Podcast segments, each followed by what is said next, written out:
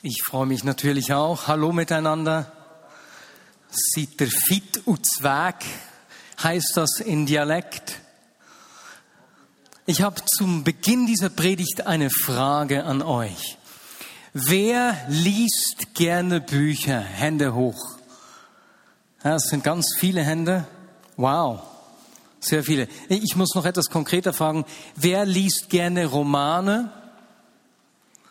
Etwas weniger, eben noch sehr viele. Zweite Frage. Wer von euch schaut gerne Fernsehserien? Hände hoch. Deutlich weniger. Hey, das war schon im Mittagsgottesdienst so. Wir sind eine unglaublich belesene Gemeinde. Wow. Ich habe vor einigen Jahren eine Serie geschaut, die auf dem Schweizer Fernsehen äh, ausgestrahlt wurde und die hieß 24. Und die Serie hat mich richtig gepackt. Es hat sich irgendwas Schlimmes abgezeichnet und Agent Jack Bauer hatte 24 Stunden Zeit, das Problem zu lösen. Und diese 24 Stunden wurden dann aufgeteilt. Jeden Montag hat man 45 Minuten davon gezeigt. Und dann war das so packend, dass ich immer auf Montag gewartet habe. Manchmal konnte ich dann um 10 Uhr nicht schauen, 10 Uhr abends. Ne? Und dann war immer, wenn eine Woche vorbei war, wo viel gelaufen ist, musste ich mich zuerst orientieren. Was ist denn jetzt geschehen? Wo stehen wir genau? Und glücklicherweise kam immer am Anfang so eine Einleitung, was bisher geschah. Und es ist nicht so, wenn man ein Buch liest und dann liest man ein spannendes Kapitel zu Ende, muss arbeiten gehen und dann irgendwie eine Woche später nimmt man das Buch wieder zur Hand da muss man sich doch zuerst vergegenwärtigen. Moment, was ist jetzt geschehen? Wo stehen wir genau? Geht das euch auch so? Jetzt, aus Vineyard Bern sind wir daran, ein neues Kapitel aufzuschlagen. Vor zwei Jahren habe ich begonnen darüber zu sprechen, dass wir auf verschiedenen Ebenen Raum für Menschen schaffen wollen. Man sieht etwas von diesem Ausstrecken auch in unserem, in unserem Begrüßungsteam, Gastgeberteam und dem Kinderraum, so ein bisschen davon erlebbar. Aber dieses Jahr haben wir uns gesagt, wir wollen uns von den drei Bereichen up, in and out lösen und schaffen neu acht Bereiche und drei unterstützende Bereiche. Und zwar, weil wir ganz konkret Raum für neue Leiter schaffen wollen. Und diese neuen Bereichsleiter werde ich euch äh, in zwei Wochen am Sign on the Bus Sonntag auch vorstellen und wir werden sie im Gottesdienst vom 3. Januar offiziell einsetzen. Aber weil wir als Gemeinde ein neues Kapitel aufschlagen, ist es auch für uns die Frage, ich will uns heute und nächsten Sonntag vor Augen führen, was bisher geschah. Uns unser Erbe vor Augen führen, denn wir schreiben ja nicht eine neue Geschichte. Es wird ein neues Kapitel der gleichen Geschichte aufgeschlagen. Und so ist es hilfreich zu sehen, was unsere Wurzeln sind. Das will ich uns vor Augen führen, denn wir wollen weiter Geschichte schreiben. Gleiche Geschichte schreiben. Und wir feiern in diesem Monat ja auch den Mitarbeitermonat. Und deswegen habe ich mir gesagt, will ich nicht nur aufzeigen, wo unsere Wurzeln sind, was unser Erbe ist, sondern wir wollen auch sehen, was gewachsen ist. Und aus diesem Grund werde ich dann, wenn ich über ein Thema sprechen, wo Gott uns in der Geschichte Segen geschenkt hat, wo wir Wurzeln haben, immer auch Mitarbeiter aufstehen lassen, die sich heute an diesem Ort engagieren, damit wir sehen, was daraus schon gewachsen ist. Und zur Einstimmung in äh, diese nicht übliche Predigt, das ist heute nicht eine normale Predigt. Als Einstimmung schauen wir uns einen Videobeitrag an, den wir vor über zehn Jahren erstellt haben. Die Qualität ist nicht überall ganz so gut, man sieht nicht überall so viel, äh, aber es ist dennoch auf jeden Fall amüsant und es zeigt etwas vom Reichtum unserer Geschichte.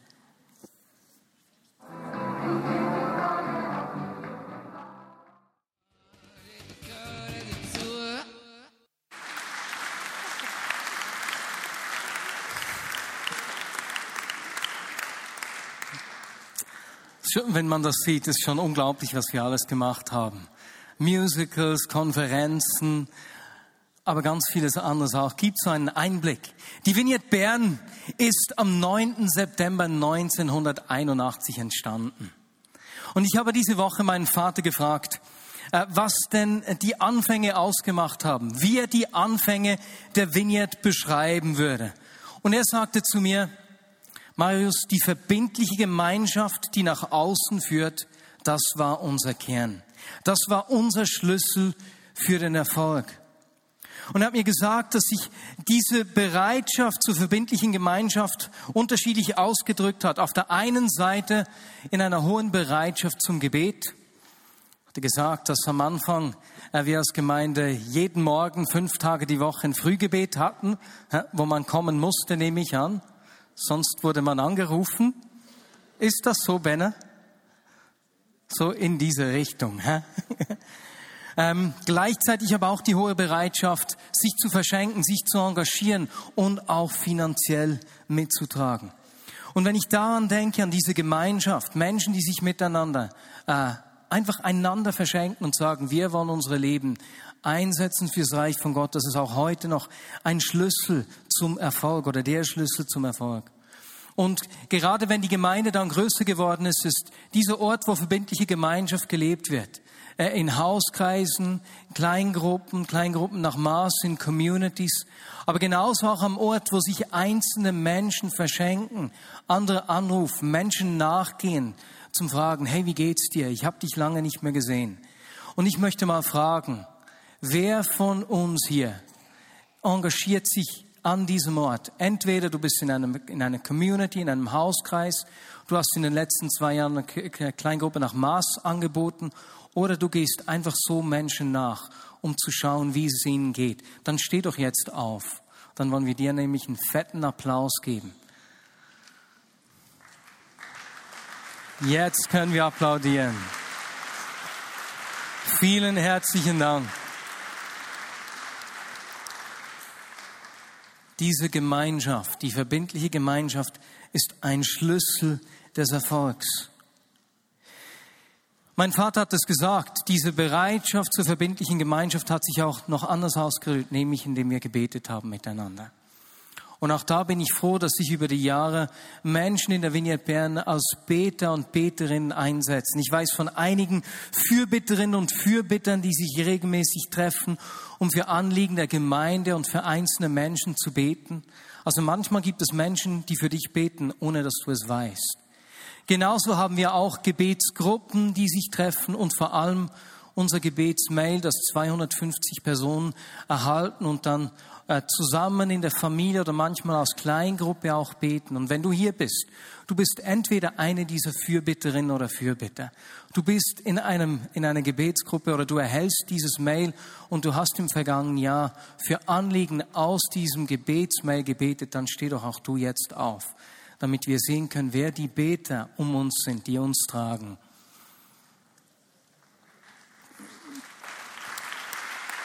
Vielen herzlichen Dank auch euch. Und als mein Vater die, die Anfänge der Vineyard Bern beschrieb mit diesen Worten der Gemeinschaft im Gebet, hat es mich einfach an eine Stelle aus Apostelgeschichte 2 erinnert. Und zwar an die Bibelstelle, wo die Gründung der Gemeinde in Jerusalem beschrieben wird. Kurz nach Pfingsten, 3000 Menschen sind zum Glauben gekommen und sie wurden folgendermaßen beschrieben. Apostelgeschichte 2, 43 bis 47. Eine tiefe Ehrfurcht erfasste alle und die Apostel vollbrachten viele Zeichen und Wunder. Alle Gläubigen kamen regelmäßig zusammen und teilten alles miteinander, was sie besaßen. Sie verkauften ihren Besitz und teilten den Erlös mit allen, die bedürftig waren. Gemeinsam beteten sie täglich im Tempel zu Gott trafen sich zum Abendmahl in den Häusern und nahmen gemeinsam die Mahlzeiten ein, bei denen es freundlich zuging und großzügig geteilt wurde. Sie hörten nicht auf, Gott zu loben und war bei den Menschen angesehen. Und jeden Tag fügte der Herr neue Menschen hinzu, die gerettet wurden. Und diese Beschreibung hat mich einfach an diese Anfänge der Vineyard, an unser Erbe erinnert. Die Gemeinschaft, das regelmäßige gemeinsame Gebet, die Bereitschaft zu teilen, die Zeichen und Wunder, die geschehen und auch, dass sie nicht aufgehört haben, Gott zu loben. Jetzt, ich wollte nicht nur von meinem Vater wissen, wie das in den Anfängen war. Deswegen habe ich auch Benne Müller, der auch seit der Gründung dabei war, die gleiche Frage gestellt. Und Benne Müller sagte Folgendes. Und jetzt für alle unsere deutschen Zuhörer, auch alle Podcast-Hörer, es tut mir leid, all die Interviews sind in Dialekt. Ich hoffe, ihr kriegt das irgendwie übersetzt. Wir haben viel Gemeinschaft miteinander. Das war uns ganz etwas Wichtiges. Manchmal schon fast ein bisschen eng. Also wenn du nicht bist gekommen, hast du sicher ein Telefon bekommen. Hey, wo bist du geblieben? Also die Enge auf der einen Seite sehr positiv und hat auch ein paar negative Seiten gehabt. Aber die Gemeinschaft war geprägt von Anbetung. Es war der Ort, wo wir gemeinsam miteinander vor Jesus kamen und wo wir unseren Blick fokussiert haben auf ihn. Und es war nicht selten, dass wir gerade aus unserer Hilflosigkeit bei ihm Perspektive haben bekommen, Trost haben bekommen. Oder auch haben gewusst, wie das wir weitergehen können, wie das weitergehen kann. Unser wichtiges Thema war eigentlich, wir wollen eine grosse Church werden. 400 Leute hätte die Church sollen werden Und darum sind wir auch jede Woche ein paar Mal auf die Straße gegangen, mit herzlich wenig Erfolg. Also uns hat es gedacht, das interessiert jetzt einfach keine Knochen, was wir über den Jesus und über die gute Botschaft zu erzählen haben. Nach acht Monaten ist jemand zum Glauben gekommen. Und dann waren wir neun und zwei Monate später hat sich die Person das Leben genommen und wir waren wieder acht gewesen. Das Wachstum ist aber dann gleich gekommen. Ende Jahr waren wir so 12, 13 Personen gewesen. Und für viele Jahre sind wir um die 50 Prozent gewachsen. Und das ist sehr, sehr ermutigend gewesen. Unsere Truppe war eine richtige Kriegstruppe gewesen. Wir haben äh, zwei Jazzmusiker gehabt. Wir haben eine Frau mit Alkoholproblemen, eine Frau mit Essstörungen. Wir haben äh, jemanden mit einem Glasauge. Das war unsere Kampftruppe gewesen. Und bezeichnend ist, Jesus hat nicht Leute gesucht, die alles können, sondern er hat Menschen gesucht, die die Bereitschaft haben, auf ihn zu schauen, von ihm abhängig zu sein, die die Bereitschaft haben, mit seiner Kraft, durch seine Kraft vorwärts zu gehen. Ah, ja, genau, Benne. Und spürt ihr, wie unsere Wurzeln heute genau gleich noch leben und Früchte gebracht haben? Genau das wollen wir noch heute. Wir träumen nicht von 400 Menschen. Heute führen wir uns gefühlt von Gott, ein Prozent der Menschen in der Agglomeration Bern mit dem Evangelium zu erreichen. Es sind dreieinhalbtausend Menschen ungefähr. Wir wollen sehen, wie Menschen das Evangelium hören, von der Gegenwart von Jesus berührt werden und wie ihr Leben durch Jesus verändert wird. Und noch heute tut er es mit ganz normalen Menschen. Menschen, die nicht alle Antworten haben, Menschen, die nicht perfekt sind, aber Menschen, die wissen, ich verschenke mich mit dem, was ich habe und ich rechne mit seiner Kraft. Und wenn ich an den Start der, der Vignette Bären denke, dann war das damals für meine Eltern klar. Sie waren der Überzeugung, dass es unmoralisch sei, eine Gemeinde mit Menschen zu gründen, die Jesus bereits kennen. Und wenn dann Menschen aus anderen Gemeinden kamen, mussten die gleich wieder gehen die waren da nicht willkommen in dem Sinne.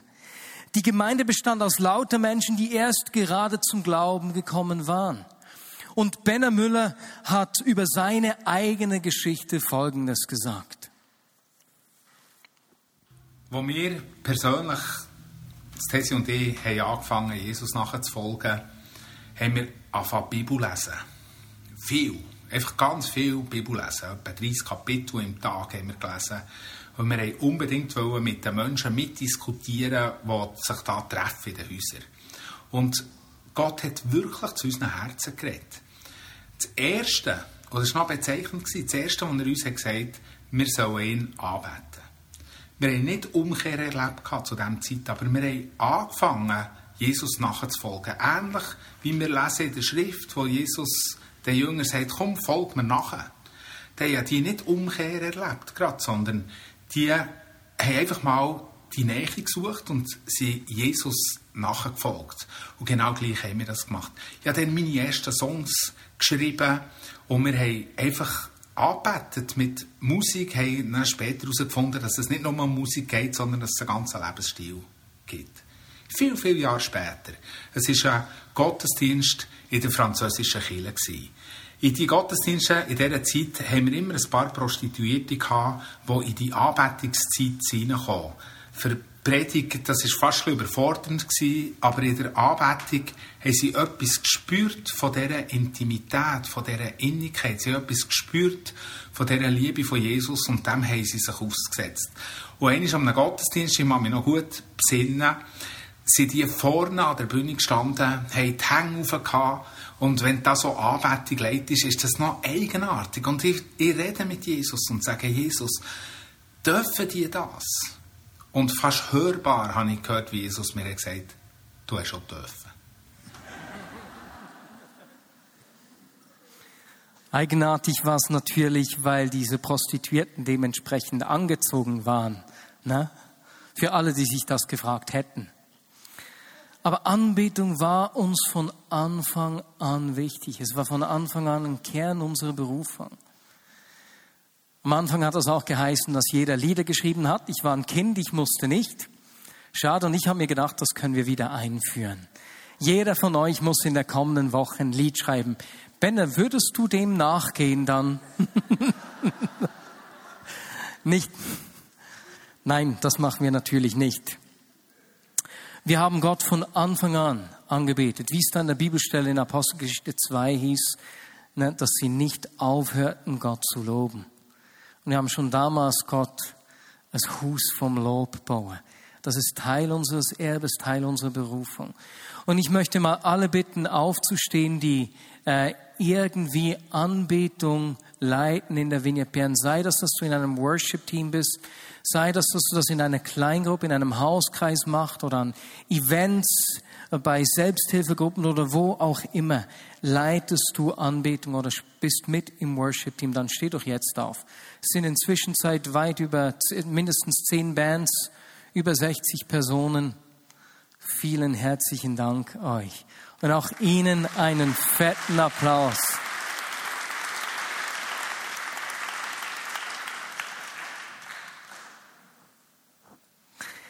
Ja, über die Anbetung. Da habe ich noch ein weiteres Interview, einen weiteren Beitrag von Benne, der mich unglaublich berührt hat.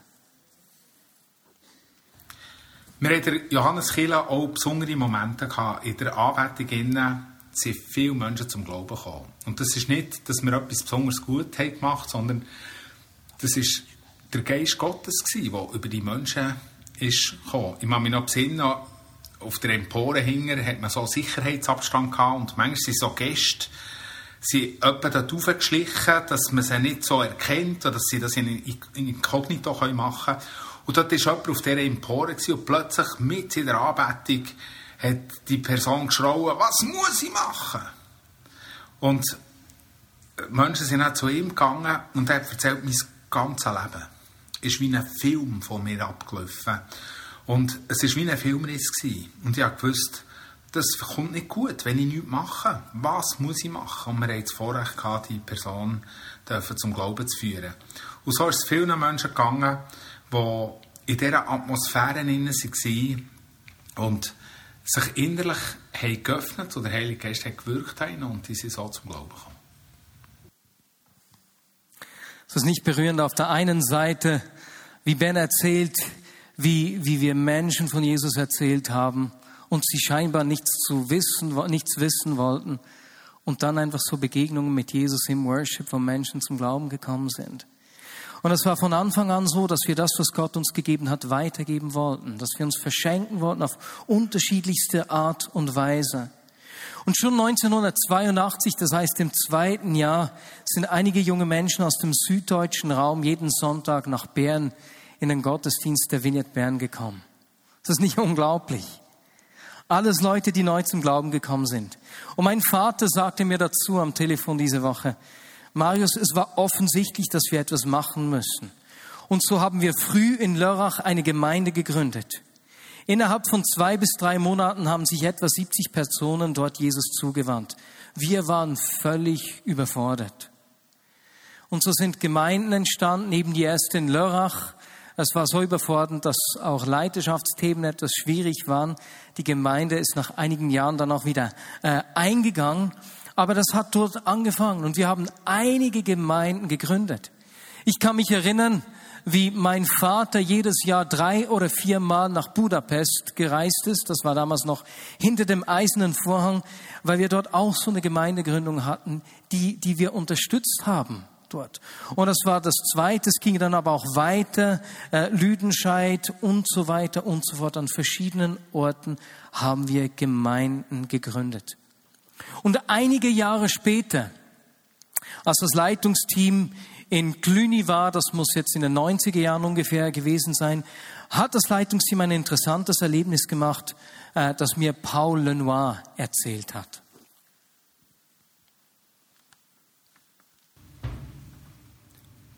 Wir haben das Anliegen, Gemeinden zu gründen zu Europa, haben mit dem angefangen und sind in einem Besuch in Cluny sehr ermutigt worden. Cluniacenser, ein Orden, der übrigens sehr ähnliche Werte hat wie die Wiener, Anbetung, Dienst am Nächsten, gemeinschaftliches Wohnen, die haben in den Jahren ja, zwischen 950 und 1100 ungefähr, ich bin mit den Jahren nicht so gut, haben sie in Europa 1400 Klöster gegründet mit etwa 14.000 Mönchen. Heute würde man sagen 1.400 Gemeinden mit 15.000 Vollzeiten. In einer Zeit ohne Kommunikation, ohne nichts. Das hat uns nicht nur inspiriert, sondern wir haben auch gemerkt, die Cluniacenser gibt es nicht mehr. Und dort das Cluny von der Kille, wo dazu mal die grösste Kille von Europa war, haben wir einfach gebeten und gesagt, Herr, wir beanspruchen das Erbe, das wollen wir tun. Ja, und so sind es heute in Afrika zwischen 50 und 80 Gemeinden, im deutschsprachigen Raum x Gemeinden, die wir gegründet haben, wo Gott uns gebraucht hat, uns ein Erbe anvertraut hat. Und damit ist auch etwas weiteres mitgekommen. Von Anfang an war das Missionarische in unseren Genen sozusagen. Das hat natürlich mit der Begegnung mit Satish Rai Borde aus Indien schon begonnen. Von dieser Begegnung werde ich in zwei Wochen erzählen. Aber genauso auch mit Todd Burke, dem Mentor in der Gemeindegründung, der in Kambodscha war und dort Unglaubliches erlebt hat. Und es hat ja auch mit dieser Aussendung von Jesus zu tun, der zu seinen Jüngern sagte, macht zu Jüngern, ja, geht nach Jerusalem, Samarien und bis an die Ende der Welt. Und das haben wir miteinander gelebt von Anfang an. Und von einem dieser Einsätze, Einsätze nach Indien, Kambodscha, Thailand, Philippinen, Ungarn, Deutschland und die Sowjetunion hat mir Lisi Rone erzählt.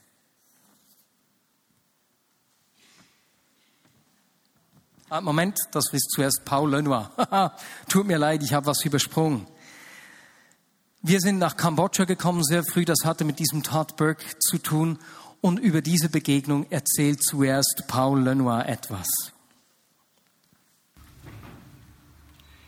Äh, der Todd Burke, der eigentlich der Gründervater war, hinter Martin von Basilea Wiener Bern, oder Basilea Bern damals noch, ist ja vorher in Kambodscha, hat dort unheimliche Sachen erlebt, Wunder, Totenauferweckungen und hat in dieser ganzen Situation einmal raus müssen aus, diesem Land. Es ist nicht mehr gegangen. Und in der Nacht hat er einen Traum gehabt, wo ihm ein Engel hat gesagt gib mir das Brett, ich gebe es dir wieder, wenn das Land wieder offen ist.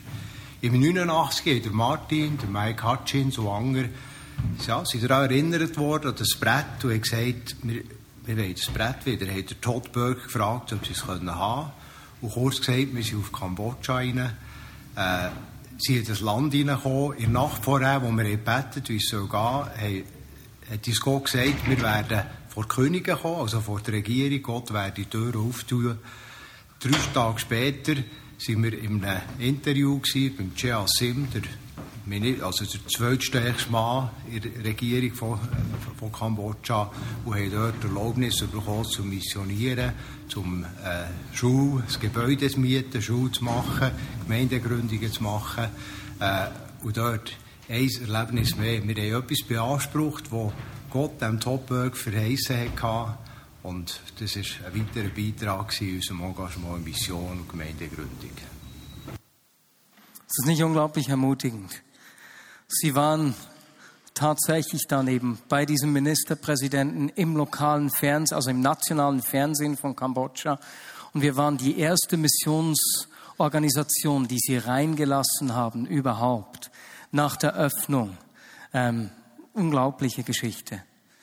Auch in Indien, in Indien haben wir Unglaubliches erlebt. Beispielsweise war mein Vater da äh, in, auf der Frontseite der größten Tageszeitung und er wurde angeklagt. Wisst ihr wofür?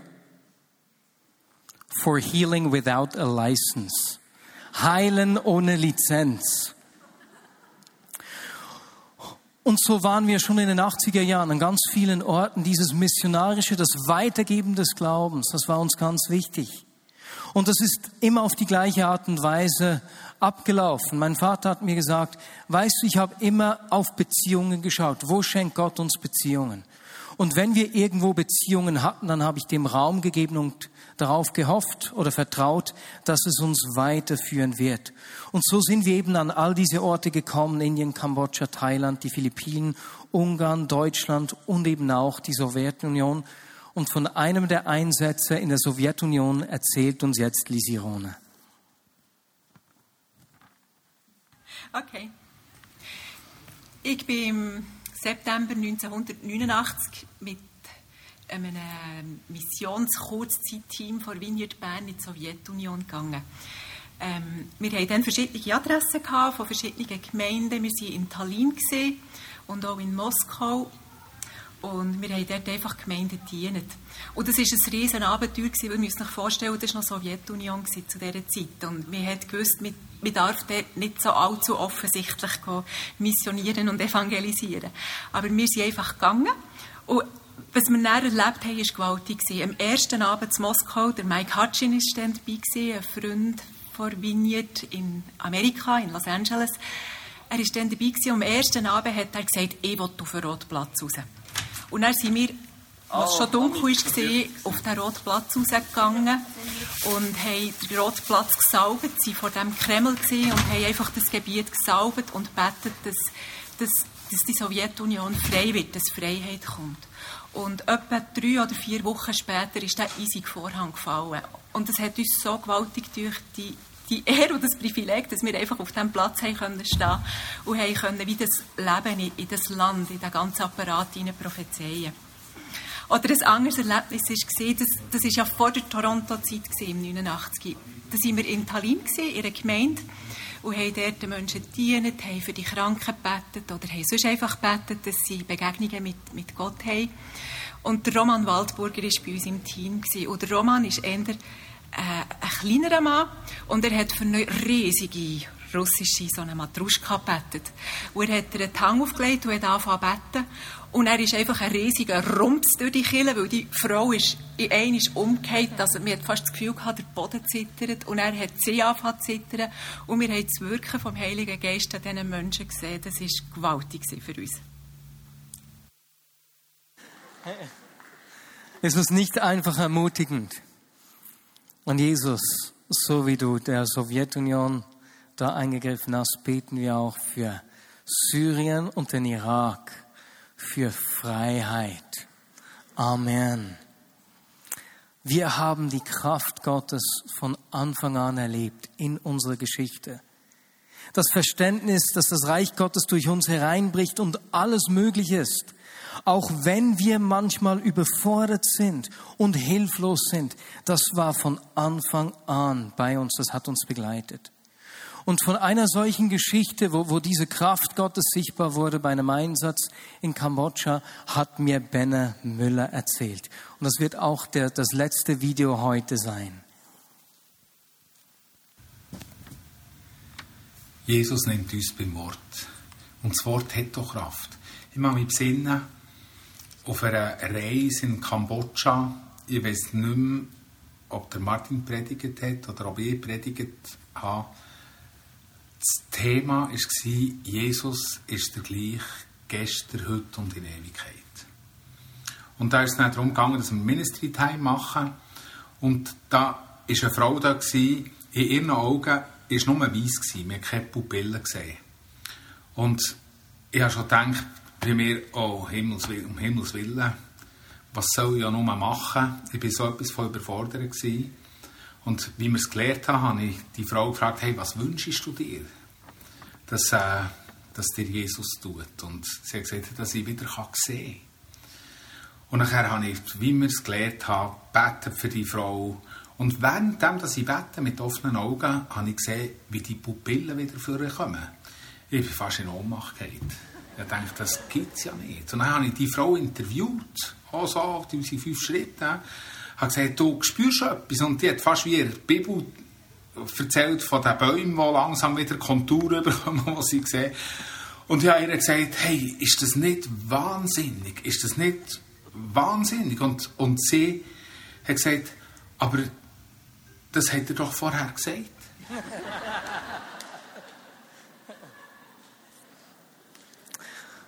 Jesus Christus der gleiche gestern, heute und in Ewigkeit. Und das wollen wir gleich noch miteinander dann aufnehmen und auch füreinander beten an diesem Ort. Aber bevor wir das machen, äh, möchte ich all die Menschen aus der Vignette Bern bitten, aufzustehen. Wenn du dich in irgendeiner Form missionarisch aktivierst, sei es in Gerechtigkeitsprojekten, egal in welchem Land, sei es, dass du Ausländern hier in der Schweiz dich verschenkst, ähm, dann steh doch jetzt bitte auf. Das ist genauso Teil unseres Erbes, unsere Wurzeln. Wer ist irgendwie missionarisch aktiv an irgendeinem Ort in einem anderen Land oder eben bei Flüchtlingen hier in der Schweiz? Vielen herzlichen Dank auch euch. Ja, bleibt nur stehen. Super. Vielen herzlichen Dank für dein Engagement. Alle weiteren Mitarbeiter kommen nächsten Sonntag zum Zuge. Wir haben bis heute den ersten Teil unserer Geschichte ein bisschen aufgenommen.